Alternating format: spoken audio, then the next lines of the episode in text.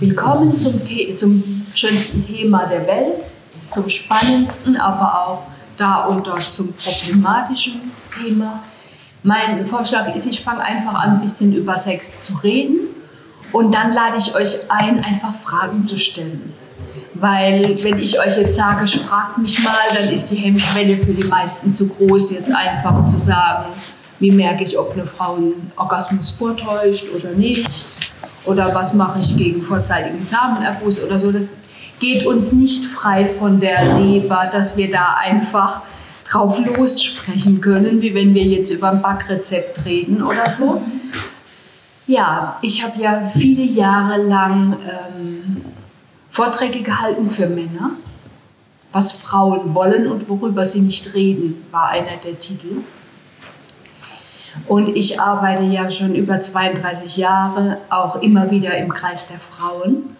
Bin selber eine Frau und damals haben die Frauen mir gesagt, sagst du doch den Männern, wenn ich als ähm, seine Partnerin sage, was ich wirklich will in der Sexualität, es wird nicht ernst genommen und das, oder ich traue mich nicht oder ich will es nicht tausendmal sagen und das Gefühl haben, ach Gott, es wird nie wirklich wahrgenommen, sagst du doch den Männern. Und das habe ich dann eine Weile gemacht. Also ich habe Vorträge gehalten, ich weiß noch, in Berlin habe ich Vorträge gehalten. Und da sind die Männer wirklich, ich habe erst gedacht, da kommt keiner. Kein Mann. Denn für Männer ist es nochmal ein bisschen schwieriger, dann zu so einem Vortrag zu gehen, ist schon so ein bisschen einzugestehen, ich weiß doch nicht alles über Frauen. Und ihr seid irgendwie so auch erzogen worden, als müsstet ihr alles wissen und alles können und keiner hat euch je was Gescheites gesagt. Und dann treffen Mann und Frau zusammen und sie sind jung und verliebt und irgendwie nimmt dann die Frustration für die meisten im Laufe der Zeit zu, außer für diejenigen, die von Anfang an knallhart ehrlich sind. Ich bin ein Ehrlichkeitsapostel und ich habe auch zwei Jahre vorgetäuscht bei meinem ersten Partner. Ich habe eine Geschichte mit sexuellem Missbrauch hinter mir und habe dann irgendwie, ich wusste, wie ich mich selbst befriedige, das ging alles, das war schon mal gut, das geht auch nicht bei allen Frauen. Und dann, als dann die sexuelle Vereinigung kam, war ich enttäuscht, weil da, da ging nichts mit Orgasmus. Und was habe ich gemacht? Ich habe gestöhnt, gemacht, getan, weil ich wollte eine richtige Frau sein und eine gute Geliebte und nicht ähm, so ein Loser im Bett. Zumal ich Sex geliebt habe. Habe ich tatsächlich, obwohl ich so ein Ehrlichkeitsapostel bin, zwei Jahre vorgetäuscht. Und es gibt Frauen, die täuschen, täuschen ein Leben lang vor. Und nach zwei Jahren habe ich dann beschlossen, so geht es nicht weiter, weil ich wusste ja, wie es geht. Ich habe dann angefangen, Bücher zu lesen über die Sexualität der Frau und über den Orgasmus der Frau und das, der vaginale Orgasmus, also der Orgasmus ohne gezielte Stimulation der Klitoris, eine Erfindung wäre ähm, von, was weiß ich, von Freud. Von, ich weiß es nicht mehr genau. Ich habe viel gelesen und so und habe gemerkt, aha, ich stehe da mit dem Thema anscheinend nicht alleine da. Und ich habe dann zu meinem ersten Freund gesagt, wenn du heute Abend kommst, will ich mit dir über Sex reden. Das sage ich dir jetzt schon am Telefon, weil wenn du dann kommst, traue ich mich wieder nicht. Und er kam dann und da habe ich ihm das alles erzählt. Ich habe ihm vom Missbrauch erzählt, das wusste er auch nicht. Ich habe ihm dann erzählt, dass ich nur beim rein raus im Sex keinen Orgasmus kriege, aber wie ich einen kriegen kann in der Selbstbefriedigung und dass ich zwei Jahre lang so getan habe, als ob. Und mich hinterher furchtbar schlecht gefühlt habe, weil ich ja gewusst habe, wie es eigentlich geht. Er hat dann gemeint, das kriegen wir schon hin. und diesen Anflug von, ich will euch Männer nicht zu nahe kommen, aber diesem Anflug von so ein bisschen männlichem Größenwahn, ähm, den begegnen Frauen oft. Deswegen hat, haben Frauen im Frauenkreis oft gesagt, wenn ich es ihm sage, dann macht er mir auch noch Druck. Ich mache mir selber schon Druck, dass ich zum Orgasmus komme. Und wenn ich es ihm sage, dann meint er auch noch, er muss jetzt ganz viel machen, tun und dann stehe ich noch mehr unter Druck. Also wir haben es natürlich nicht hingekriegt. Und ich habe dann angefangen bei Partys die Frauen zu fragen, sag mal, kriegst du eigentlich einen klitoralen oder einen vaginalen so beim Nudelsalat essen. Und so mancher ist da fast die Gabel aus dem Gesicht gefallen. Also das, was wir heute noch haben, dass wir uns schwer tun, über Sexualität zu reden, das war damals natürlich noch schlimmer. Und ich hatte da so ein gewisses Gen einfach nicht, was mich davor bewahrt hätte, solche, wie ich es heute nenne, ungehörige Fragen zu stellen. Die Frauen haben mich voll auflaufen lassen. Keine Frau war ehrlich. Vaginal natürlich. Und haben sich sofort aus dem Staub gemacht. Da war ich sehr frustriert. Meine erste Forschungstat ist gleich so, so schlecht, hat gleich so schlecht abgeschnitten. Und habe ich gesagt, na, ich bin schlau, ich frage einfach die Männer. Die werden es ja wohl auch wissen. Und dann habe ich in der nächsten Phase die Männer befragt. Sag mal, kriegt deine Frau eigentlich beim Sex einen vaginalen oder einen klitoralen Orgasmus? Gute Frage, haben die Männer gesagt. die Männer waren ehrlich. Ich weiß gar nicht, ob sie überhaupt einen kriegt. Wir reden da nicht drüber. Einer hat gesagt, ich bin seit zehn Jahren verheiratet. Ich habe keine Ahnung. Also das war dann wieder so ein Buch. Die Männer waren sehr bereit, mit mir zu reden. Im Unterschied zu den Frauen, die haben nicht die Flucht ergriffen, aber sie wussten nichts. Sie wussten nicht wirklich was. Gut, seitdem sind 40 Jahre vergangen oder noch mehr. Und ähm, es ist zu hoffen, dass die Welt nicht mehr ganz so krass ist. Aber wir merken es an uns selber. Also ich sage ja, wir Frauen sind so redefreudig eigentlich, aber verstummen im Bett, wenn es darum geht, unsere eigenen Bedürfnisse zu zeigen und zu äußern. Bei meinem jetzigen Mann, wir sind 25 Jahre zusammen, weiß ich noch ganz am Anfang, kam er, glaube ich, so drittes, viertes Mal mit Liebeszeit. Dann habe ich gesagt, heute Abend stelle ich dir meine Joni vor. Und wir saßen da so im Bett, habe ihn hingesetzt und habe ihm erklärt, was ist was und was wird wie gern berührt. Ich sehe heute noch sein geschocktes Gesicht. Echt so ein bisschen in Schockstarre verfallen, weil es war einfach unfassbar etwas, was eigentlich mit so viel Tabu behaftet ist. Wir finden noch ein Plätzchen für dich. Kannst dir gerne hier einen Stuhl holen, wenn du lieber einen Stuhl hättest. An den Sachen, auch wenn es schon so lang her ist, aber merken wir, wenn ich mit Frauen alleine bin und sage, traust du dich, so eine Vorstellung zu machen, eine Präsentation sozusagen, ähm, sehr schwierig. Also wir Frauen, die wir sehr gerne eigentlich reden, tun uns schwer Bett. Und ich habe lange so mir die Frage gestellt, woran liegt das? Und wir haben von unserer sexuellen Geschichte her noch nicht so lange Zeit gehabt, unsere eigene Sexualität zu entdecken und schon gar nicht sie zu kommunizieren. 50 Jahre zurückgedreht, 60 Jahre, 70 Jahre. Unsere Mütter und Großmütter könnt ihr Männer, ihr, ihr Frauen euch vorstellen, was da an Kommunikation möglich war, was, an, was für uns an Aufklärung da war, wenn überhaupt, wo wir herkommen. Und ähm, auch durch die Religionen, ich war sehr katholisch erzogen, auch durch die Religionen ähm, sind wir nicht groß ermutigt worden, da war Sex zum Kinderkriegen da und im besten Fall für den Mann. Ich kann mich so gut an die Schlafzimmer meiner Großmütter erinnern.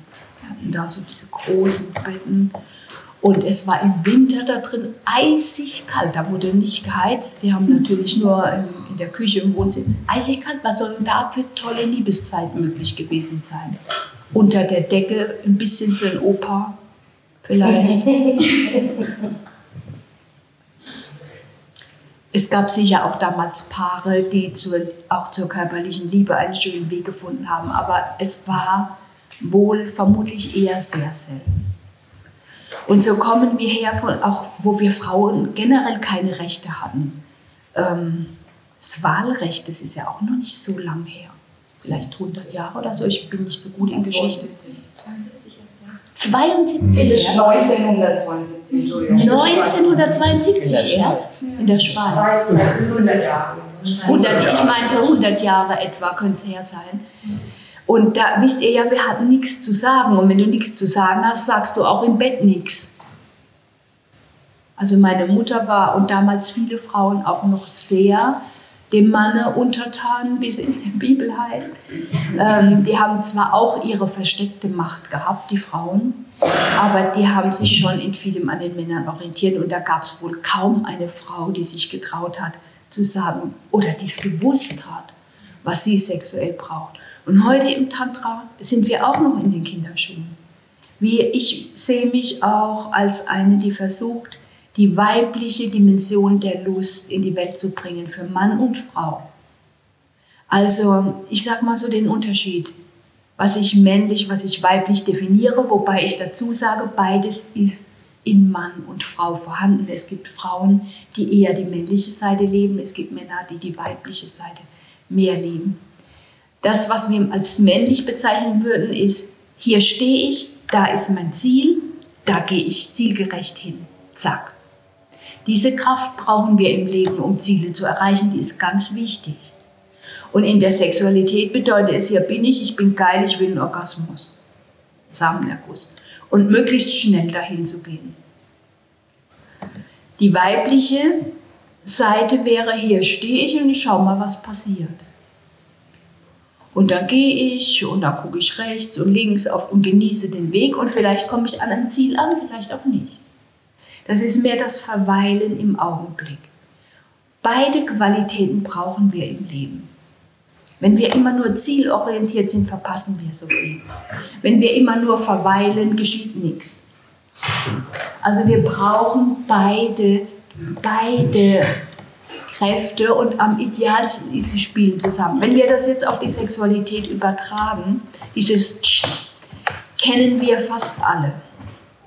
Das bedeutet für die meisten Frauen, dass es zu schnell geht. Da ist die Begegnung mit dem Mann und ich, ich, ich habe noch kaum richtig geguckt, ist es, ich übertreibe immer ein bisschen, ist es schon vorbei da ist das, die weibliche Dimension, auch die seelische, das Herz braucht Zeit. Das hat keine Zeit gehabt mitzukommen. Das ging zack, schnelles, schneller, wie gehen, schnelles Nimmerchen oder so. Ist es schon vorbei.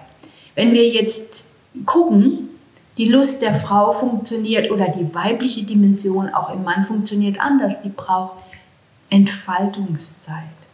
Ich sage immer so, es ist wie ein Kessel Wasser der erwärmt wird. Am Anfang merkt man noch gar nichts und dann erwärmt.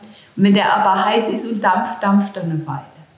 Damals zu den Männern in den Vorträgen habe ich oft gesagt, ihr wünscht euch alle eine lustvolle Frau, aber wehe, ihr kriegt eine. aber ich habe selber, ich habe ja viel ausprobiert und geforscht, musste ich ja auch als Tantra-Lehrerin. Und ähm, ich habe dann mich oft gefragt, warum unterstütze ich Frauen zu ihrer vollen Lust zu erwachen, wenn dann hinterher die Männer wegrennen. Nicht alle, zum Glück, aber ähm, für die meisten Männer ist es schon ein bisschen ungewöhnlich, wenn eine Frau sagt, hey, verbringen wir die Nacht zusammen, ich bin gerade super geil auf dich. Voll völlig undenkbar. Die meisten Männer würden vermutlich, ähm, wenn die Frau so die Initiative ergreift, würden die die Flucht ergreifen. Warum? Wenn der Wasserkessel dampft, dann dampft er. Ja, und, und, da, und ich sage, da, sag, da sind wir vielleicht auch noch von der Natur her, haben wir noch so in der Evolution noch so Reste drin. Wenn wir so rumgucken bei den anderen Wesen, die so ähm, ihre Sexualität ausleben, da ist es in vielen, bei vielen Arten so, dass das Weibchen wirklich bezirzt wird von vielen Menschen bei den Enten auf dem Teich. Ganz viele Menschen vollbringen das Werk, diese eine Dame in Wallung zu bringen. Und dann reihen sie sich auf, dann kommt einer am anderen dran. Und der, der dran war, muss todmüde werden, damit er nicht kämpft miteinander. Pft.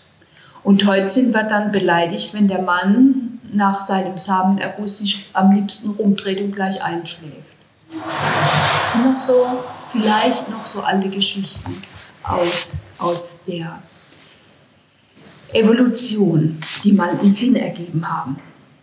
Im Buddhistischen wird ja vom Sex ohne Orgasmus gesprochen und auch im Tantrischen ist davon häufiger die Rede. Wie stehst du dazu? Ja, also ich denke für die wirklich richtigen Tantriker, die da meistens auch Tantra-Lehrer sind oder so, die werden das auf alle Fälle ausprobieren, zelebrieren oder so. Aber für die große Menschheit ist es nicht menschheitstauglich, meiner Meinung nach, Sanne. Weil viele von uns leben in einem vollen Alltag. Um das zu machen, so in dir in der Meditation zu ruhen, dass du die sexuelle Energie lenken und verteilen kannst, brauchst du ein ganz anderes Leben. Du musst in der Natur sitzen, Om singen können, total entspannt sein, und ähm, du kannst nicht morgens früh aufstehen, deinen Job machen und abends dann stundenlang Tantra zelebrieren im feinstofflichen Bereich. Das kriegt man nicht hin. Es ist nicht möglich. Und dann morgens wieder aufzustehen und wieder dein normales Leben zu leben.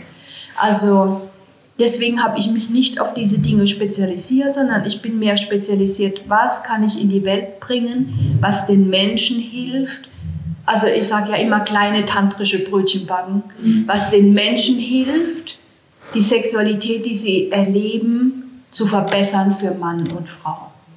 So, weil wenn wir das hinkriegen, dass wir eine einigermaßen erfüllte Sexualität leben können miteinander, dann haben wir eine wunderbare Beziehung.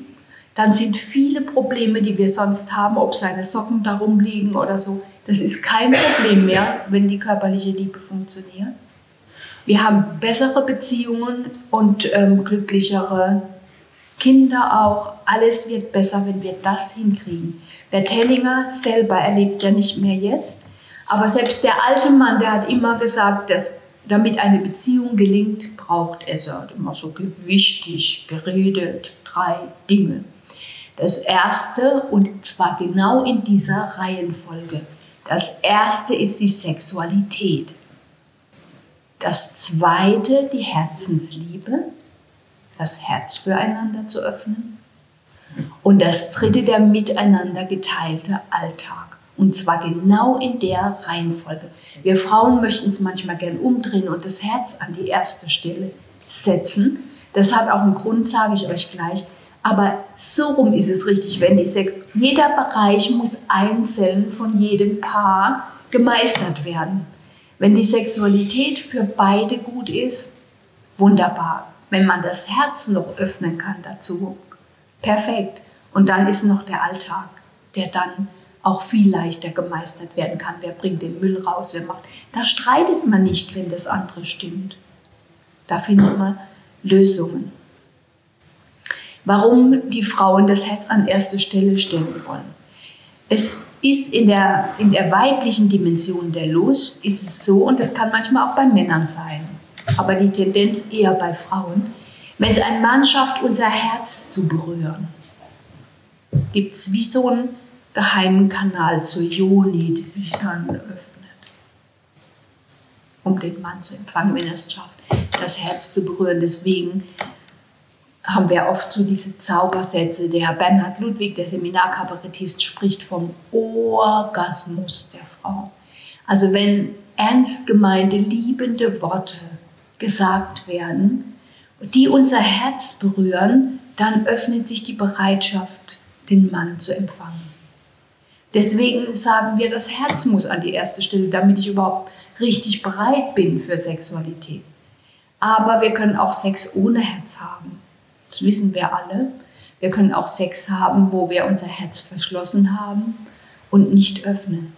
Also, ob, wir, ob das jetzt so ist oder so, wichtig ist, die Sexualität findet statt. Und ich sage auch immer, lieber mal auch bei, im, im, im Paarseminar sage ich manchmal, Mittagspause, Hausaufgabe, schlechten Sex machen.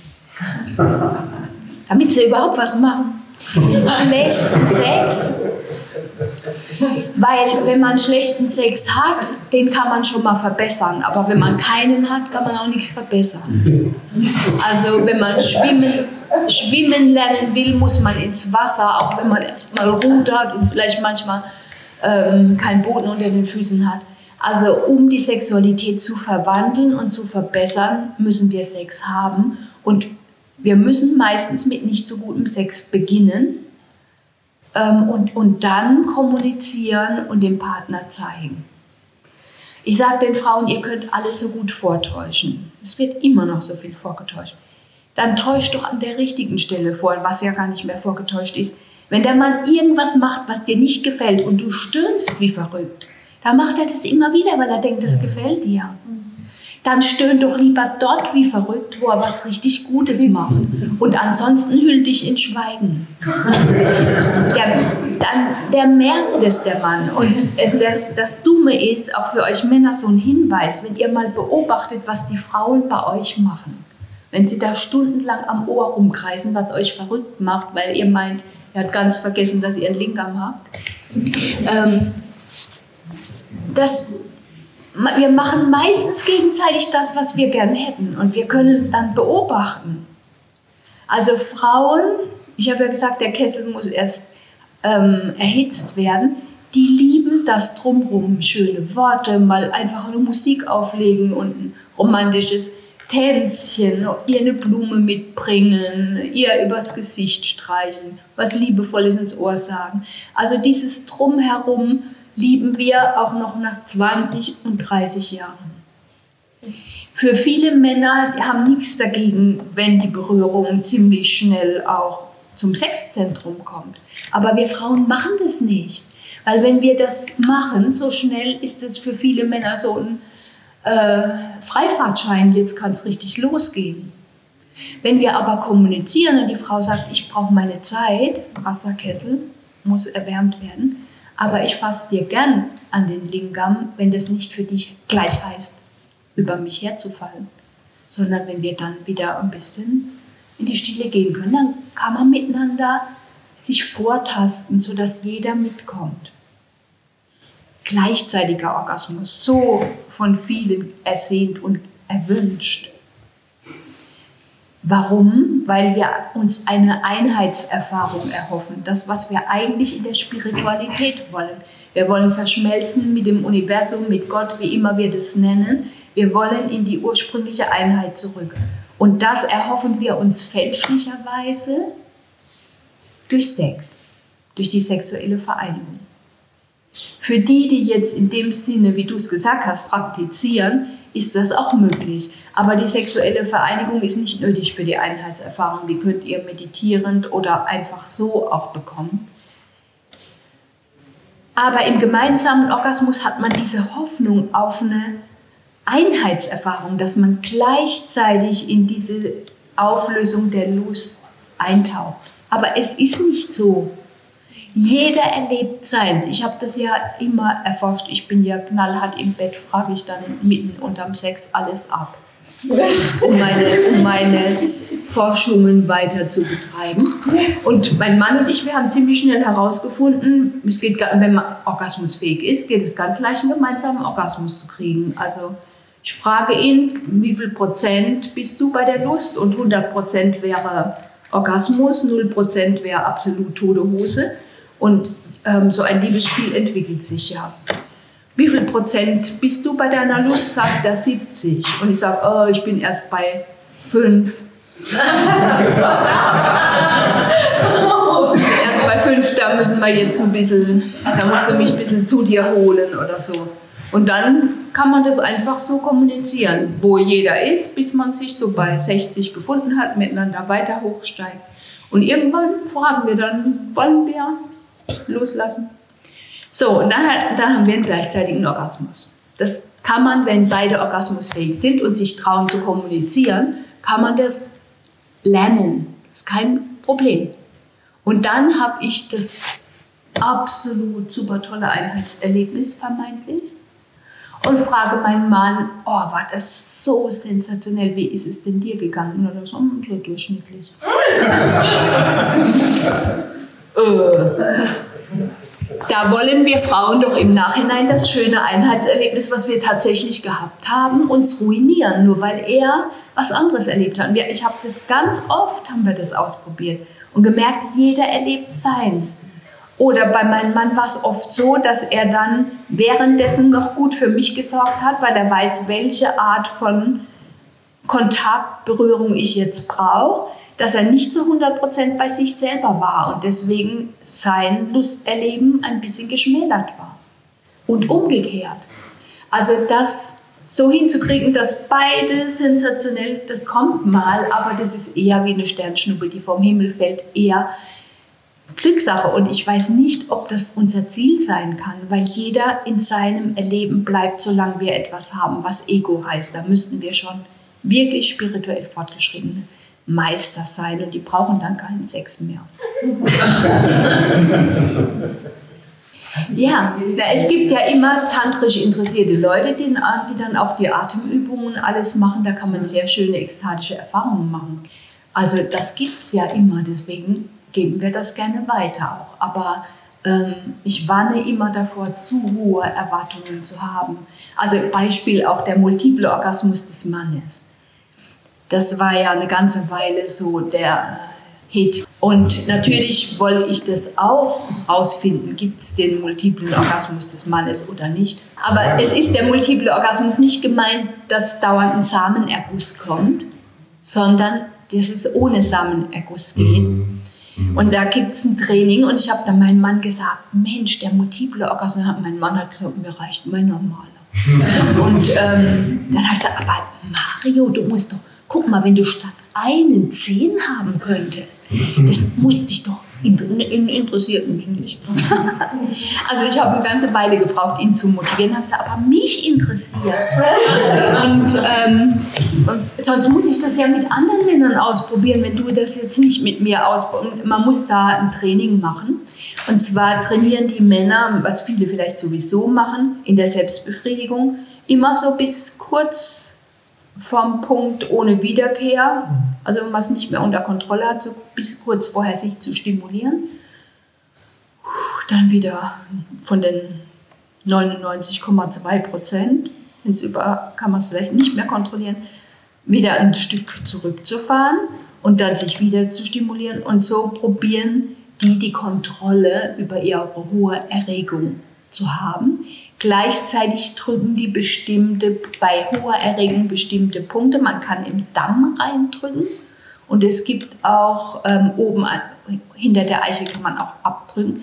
Also es gibt Möglichkeiten dann zu verhindern, dass der Same austritt und man kann den PC-Muskel trainieren und dann in dem entscheidenden Moment, mit der, mit der, wo man merkt, jetzt kann man es nicht mehr kontrollieren, den PC-Muskel total anspannen dann geht der Samen nicht verloren. Er läuft manchmal zurück in die Blase. Das kann passieren. Und ähm, dann kann man einen Orgasmus erleben und kann das wieder und wieder erleben, mehrmals hintereinander. Also mein Mann hat es dann nach langem Bitten und Betteln mitgemacht. Das war ein monatelanges Training. Aber ich habe gesagt, das Training kann ja Spaß machen. Und ähm, also er hat es mitgemacht und es ging dann. Und dann hat er gesagt, können wir jetzt wieder ganz normal weiter. und ich habe so rumgehorcht. Es ist, glaube ich, nicht für so arg viele Männer so unbedingt nötig, jetzt den multiplen Orgasmus mit viel Einsatz. Sie sind ja schon froh, wenn sie genug Sex mit uns haben können. Da sind die irgendwie schon heilfroh. Behaupte ich jetzt einfach mal. Gut, soweit mal mein einleitender Vortrag. Ich würde sagen, wir machen mal gerade so eine Runde, dass du deinen Namen sagst. Ich habe ja immer mal die Hoffnung, dass ich möglichst viele neue auch kennenlerne, zu denen, die ich schon kenne. Wenn du eine Frage hast, kannst du sie stellen. Sonst kannst du das Wort einfach weitergeben. Niemand wird hier gezwungen. Aber die Empfehlung ist, geh doch mal durchs Tor der Peinlichkeit. Das heißt, trau dich, was zu fragen, weil dann gibt es vielleicht einen Impuls der hilfreichen Veränderung für dich und dein Sexualleben. Ich habe den Impuls, nach anfänglicher Verliebtheit in eine komplette Asexualität zu rutschen. Da ist dann gar kein Begehren mehr und ich habe auch nicht das Gefühl, dass ich das brauche. Mir fehlt nichts, wenn ich keinen Sex habe und so lebe ich dann die Beziehung mit meinem Mann. Ich bin dann froh, wenn ich einen Partner habe, der es vermeintlich auch nicht braucht, sonst gibt es eine Katastrophe. Schön, da sage ich ein bisschen was dazu, wie das passieren kann, warum das passieren kann. Wenn wir unsere Sexualität dauerhaft nicht leben können oder wollen, kann das aus dem Familiensystem Gründe haben, die uns gar nicht unbedingt bewusst sein müssen oder zugänglich sein müssen. Sexualität heißt ganz im Hier und Jetzt zu leben. Und wenn wir in der Seele gebunden sind an jemanden, der früh verstorben ist in der Familie, das kann Geschwisterkind sein, Elternteil sein, Onkel, Tante, Großmutter früh gestorben. Wenn wir da, ohne es zu wissen, eine starke Bindung hin haben, kann das verhindern, dass wir Sexualität leben können. Das andere ist, wenn es Nonnen und Priester in der Familie gibt. Dann kann es sein, das habe ich schon öfter erlebt, dass jemand auch ohne es zu wissen, das Schicksal der Großtante nachlebt, die damals ins Kloster musste und auch gern Kinder, Sexualität, Familie gehabt hätte. Und man so verbunden ist mit diesem Schicksal der Großtante, dass man zwar nicht ins Kloster geht, aber klösterlich lebt. Also auch das kann ein Grund sein. Und dann kann ein Grund sein, sexuelle Gewalt, Missbrauch, aus eigenem Erleben oder aber im Familiensystem. Möglicherweise im Krieg, die Oma ist vergewaltigt worden und die Enkelin, das überspringt manchmal eine Generation, die Enkelin kann Sex nicht leben und wenn ein Mann ihr nahe kommt, sexuell, also habe ich ein paar Mal erlebt, wird sie wütend sogar und fängt an zu schreien und auf den drauf zu schlagen. Als müsste sie, man sagt in der Fachsprache doppelte Verschiebung, ähm, als müsste sie das für die Oma im Nachhinein rächen, am falschen Mann natürlich. Also das sind jetzt nur mal drei, vier Dynamiken. Es gibt noch mehr, die dazu führen, dass unsere Sexualität sich verschließt. Ist da was dabei, was für dich zutreffen würde? Das direkte, die direkte Erfahrung.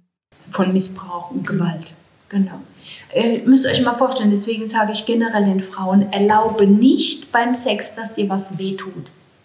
Wenn heftiger Sex reibt auf deiner Joni und dich schmerzt und du machst es mit, bildest du eine Abwehrhaltung raus. Deine Joni speichert sich das und wenn ein Linkarm in die Nähe kommt, macht sie mm. Auch wenn du vom Verstand her denkst, ja, ist ja gleich vorbei, was Frauen mir schon alles erzählt haben, warum sie durchhalten. Ich kann doch nicht jetzt kurz vor seinem Orgasmus sagen, mir tut's weh.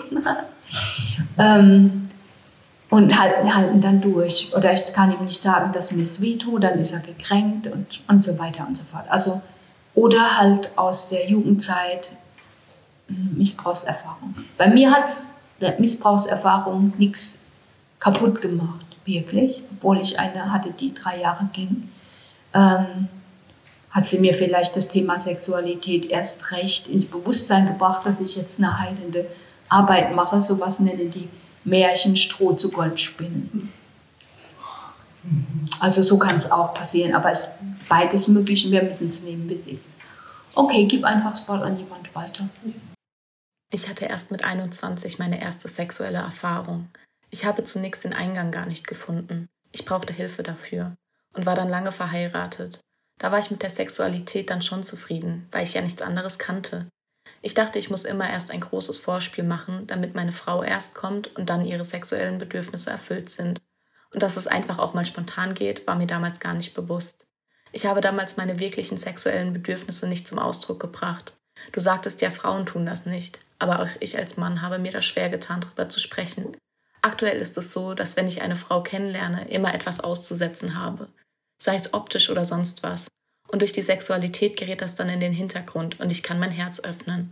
Und ich frage mich jetzt, stimmt etwas mit mir nicht? Du hast jetzt mehrere Sachen gesagt, die wichtig sind. Ich habe vorhin gesagt, wenn das Herz der Frau berührt ist, öffnet sie sich leichter für Sexualität. Und bei den meisten Männern ist es umgekehrt. Wenn sie Sex hatten, öffnet sich das Herz. Deswegen sieht es manchmal so unmöglich aus das dauernd was finden, was nicht richtig ist beim anderen, ist eigentlich ein Thema, wo man Beziehungsfähigkeit angucken muss. Ich habe eine Weile Seminare nur für Singles gegeben und da waren die Maßstäbe, wie ein Partner oder eine Partnerin sein muss, so hoch, dass ziemlich klar war, da findet man jemand. Sehr unwahrscheinlich, so jemand zu finden. Und das ist die Strategie, um allein bleiben zu können es sieht so aus, als wolltest du einen Partner, aber tiefer unten drunter ist schon eine Entscheidung getroffen, nein. Und dann diese Entscheidung untermauerst du, indem du nach Gründen suchst, wieso es nicht funktioniert. Also da würde ich eher sagen, mal generell Thema Beziehungsfähigkeit angucken. Beziehungsfähigkeit ist oft dann, hat oft, oft dann vor, Beziehungsunfähigkeit ist oft dann vorhanden, wenn es zum Beispiel Flucht, Flüchtlinge in der Familie gibt, früher, dann ist man später Beziehungsflüchter, flüchtet von einer Beziehung zur anderen oder Wohnung dauernd wird geändert oder Job. Aber es gibt auch noch andere Gründe, die die Beziehungsfähigkeit verhindern. Zum Beispiel ein Partner steht noch an der Seite, von dem man noch nicht wirklich getrennt ist. Oder als Mutter-Sohn steht man an der Seite der Mutter oder als Vater-Tochter an der Seite vom Vater, dass der Platz besetzt ist. Ich wollte mir das in einer Aufstellung mal anschauen. Ja, könntest du, wenn du, wenn du spürst, es hat Resonanz, was ich sage. Vielleicht liege ich ja falsch. Ich sage einfach, da kommen so ein paar Themen und ich sage was dazu und manche trifft es von euch und für andere hat es keine Bedeutung.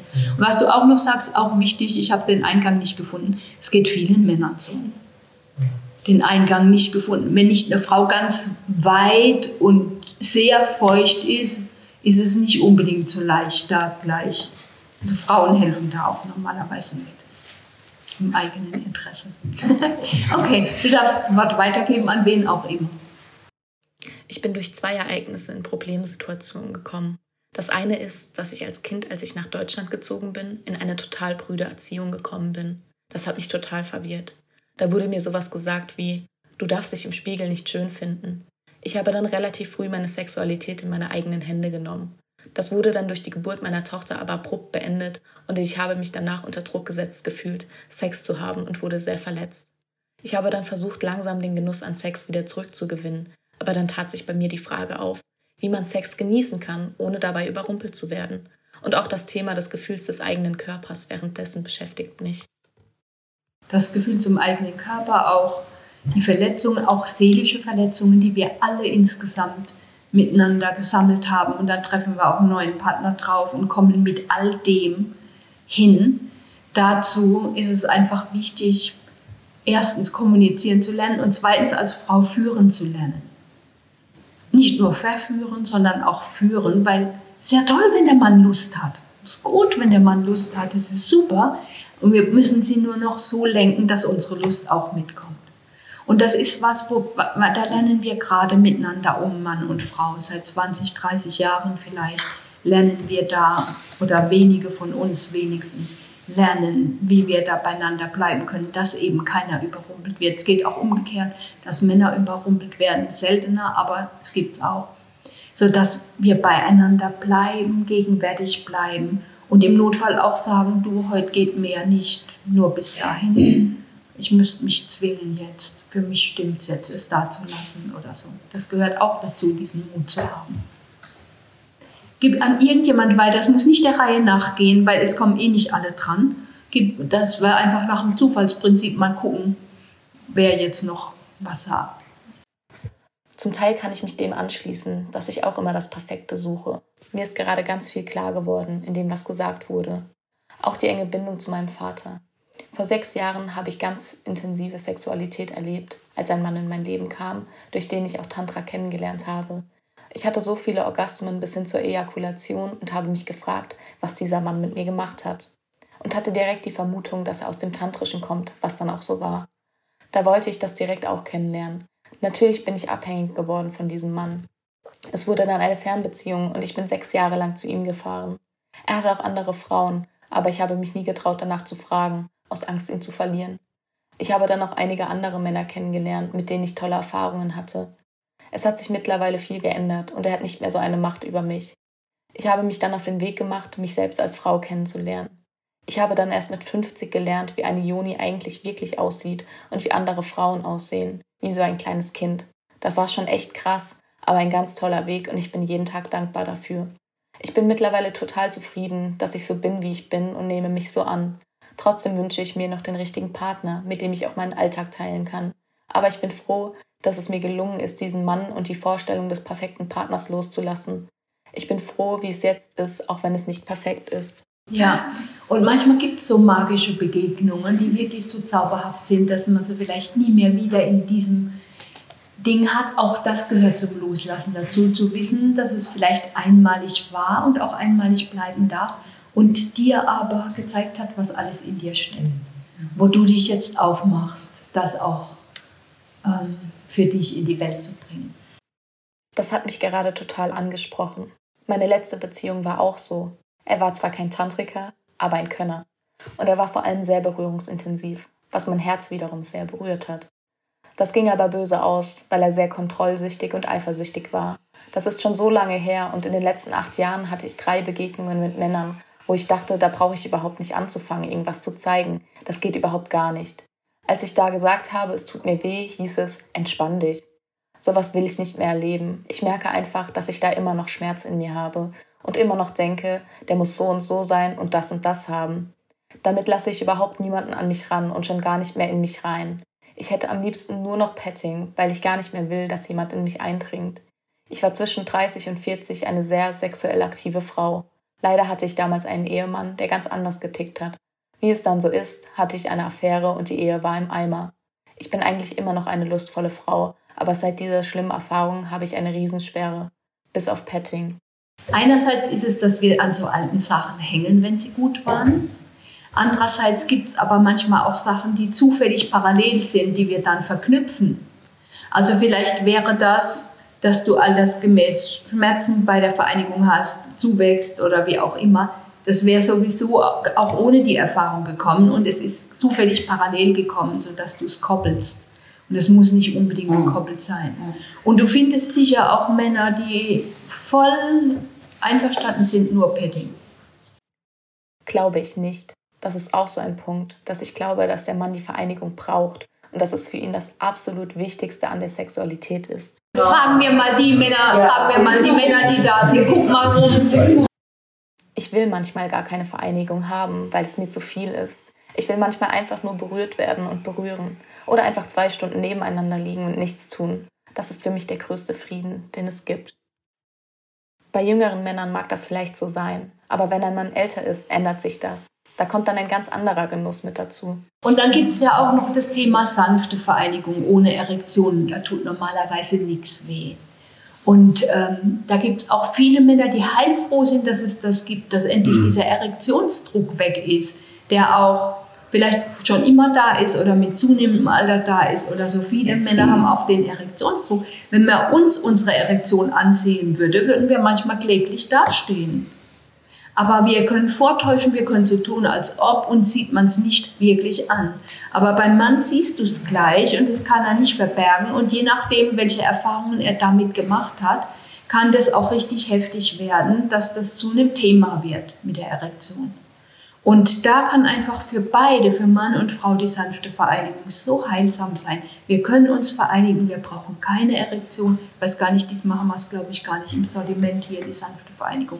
Wir brauchen keine Erektion, aber wir können, was der Manfred jetzt gesagt hat, mit beieinander liegen, das kann man genauso vereinigt, sanft vereinigt beieinander liegen. Und das tut der Liebe und der Seele gut und stärkt die Verbindung.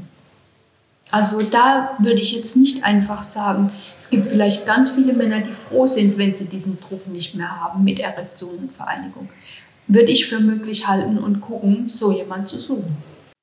Ich glaube, viel Erektionsdruck kommt auch daher, dass wenn der Mann es schafft, eine Erektion zu haben, es schnell gehen muss. Das kommuniziert er dann nicht. Und das ist natürlich unbefriedigend für die Frau. Und so entsteht dann ein Teufelskreis. Ja, das ist auch der Grund. Ich war auch mal mit einem Mann zusammen, der an vorzeitigem Orga äh, Orgasmus gelitten hat. Und der auch so dieses Programm hatte, wenn er steht, dann muss ich ja. mein Werk schnell vollenden, damit ich kein Schlappschwanz bin. Ja. Aber äh, das ist ja schon diese Abwertung, Schlappschwanz. Das ist ja schon ganz übel abwerten. Und das ist zum Verständnis für uns Frauen, auch wenn ein Mann so drängt und es schnell machen will, kann es daher kommen, dass er nicht die dass er Angst hat, die Erektion zu verlieren und sie kommt vielleicht nicht mehr. Aber im Zuge der sanften Vereinigung, da kann die Erektion kommen und sie kann gehen, ist es für viele Männer auch eine unglaubliche Entlastung, dass sie nicht da wie in manchen tantrischen Büchern stundenlang Erektion vorweisen sollen. Wer so, wie soll das gehen? Das kriegen dann so ein paar Begnadete hin und es ist für nichts nötig. Nötig ist nur, dass wir echt und ehrlich miteinander umgehen. Mhm. Und dass wir genauso den Männern zugestehen, die Erektion geht weg, okay, vielleicht kommt sie heute nicht mehr, vereinigen wir uns ein bisschen sanft, die wird schon irgendwann wiederkommen, wenn sie will. Und wenn nicht, ist auch nicht schlimm. Also wenn wir da so eine Entspannung reinbringen, dann kann das so viel heilen. Und dann können auch wir Frauen uns leichter zeigen. Wenn ich jetzt eine Erektion hätte, wäre sie auch ganz weggegangen. Also, dass wir uns auch zeigen können. Wir haben es da nicht so schwer. Ich würde da gerne noch etwas zu sagen. Wie du jetzt auch gesagt hast, dieses Eindringen. Ich empfinde das eher wie ein Einlassen. Ich lasse mich komplett auf einen Mann ein und lasse damit auch den Lingam ein. Ich kann das gar nicht mehr hören, wenn ich von anderen Frauen mitbekomme, dass sie sagen, er dringt in mich ein. Wir können das ja eigentlich bestimmen. Man braucht auf jeden Fall diesen Mut, Nein zu sagen. Und ich fand das ganz schön. Ich habe mal von einem Forscher mitbekommen, der Samenzellen auf dem Weg zur Eizelle beobachtet hat. Da waren dann zwölf Spermien und die Eizelle hat eins hereingelassen. Ich finde das ein sehr schönes Bild, was mir geholfen hat, falsche Glaubenssätze abzulegen. Es hat mir ein Gefühl der Selbstbestimmung zurückgegeben. So wäre das Ziel, was wir anstreben, hier auch mit unseren Seminaren, dass Mann und Frau sensibilisiert werden, wann, wann passt und wann geht's. Und ich sage immer, die erste Penetration sagt schon viel über die Qualität des Liebesspiels aus. Wenn ich sage, oh, es geht heute, übertreibe ich, aber es passiert oft so. Und ähm, wenn wir auf die Juni horchen lernen und, und wenn sie richtig vorbereitet wird, dann öffnet sie sich wie eine Blume alle Poren im Körper öffnen sich und es ist für einen Mann so ein anderes Gefühl, wenn er wirklich begehrt wird, wenn er ersehnt wird mit dem ganzen bebenden Körper, ist es ganz anders, wie wenn er nicht, gar nicht richtig weiß, wo ist denn eigentlich die Frau und so. Aber es ist nicht was für jeden Abend spät. Um, um so eine Vorbereitung zu haben, dass die Juni sich öffnet, brauchen wir Wachheit wir brauchen Wachheit und Zeit. Nach einem langen Tag, wo wir müde sind, ist es außer in der Verliebtheitsphase kaum möglich. Deswegen sage ich immer lange Liebeszeiten ans Wochenende, vormittags oder früh am Abend. Die, eine frauenfreundliche Liebeszeit in der Woche verbessert das Leben der Menschen immens, mhm. Mann wie Frau. Und, ähm, und das halt zu einer Zeit, wo es nicht ein Aufopfern dann ist. Du kannst nicht abends dann spät erwarten, dass der Mann da, was weiß ich, wo überall rumkreist. Da schläft er ein, da geht nichts mehr. Und auch wenn ihr mal auf den feinstofflichen inneren Körper achtet, was wir ja hier üben, wenn du müde bist, spürst du nur, wenn du nach innen spürst, bleierne Müdigkeit und schrappst am Einschlafpunkt entlang. Und ähm, da ist das, was wir an Möglichkeiten haben, an feinstofflicher Erfahrung, ist da nicht zu machen. Da müssen wir ausgeruht und wach dazu sein. Die sanfte Vereinigung hast du ja angesprochen. Kannst du noch mal kurz erklären, was das ist? Es ist sanfte Vereinigung, da vereinigen sich Mann und Frau ohne Erektion. Dazu gibt es eine bestimmte Position, wo das geht und die Frau fädelt den Lingam ein. Man benutzt Gleitgel. In der Scherenposition liegt man, sonst rutscht der Lingam raus. Kannst du auch auf meiner Website, gibt es einiges an Informationen gucken. Normal haben wir es hier im Sortiment dabei, diesmal haben wir es nicht dabei, weil wir so viel anderes hatten. Aber es ist fast jedes Mal im Sortiment auch dabei. Ich habe eine Vorstellung von. Ja. Und dann gibt es die stille Vereinigung. Still heißt, dass während der sanften Vereinigung kann eine Erektion entstehen. Das haben wir nicht im Griff. Die Ionenlinger machen miteinander, was sie wollen. Da kann eine Erektion entstehen. Und wenn man damit aber nicht ins Gewohnte geht, sondern bleibt meditativ und es erlaubt, spürt, wie es sich anfühlt und so, und dann kann sie wieder weggehen, wieder kommen oder wie auch immer, ähm, das nennt man dann stille Vereinigung, wo man nicht in Aktion geht. Gut. Damit, ihr Lieben, vielen Dank für den schönen Austausch mit euch. Fortsetzung folgt. Morgen gibt es nochmal einen Gesprächskreis. Und ähm, sonst wünsche ich euch einen schönen tantrischen Tag. Wir sind ja jetzt gut eingestimmt, dass jeder gut auf sich achtet, egal ob Mann oder Frau. Danke.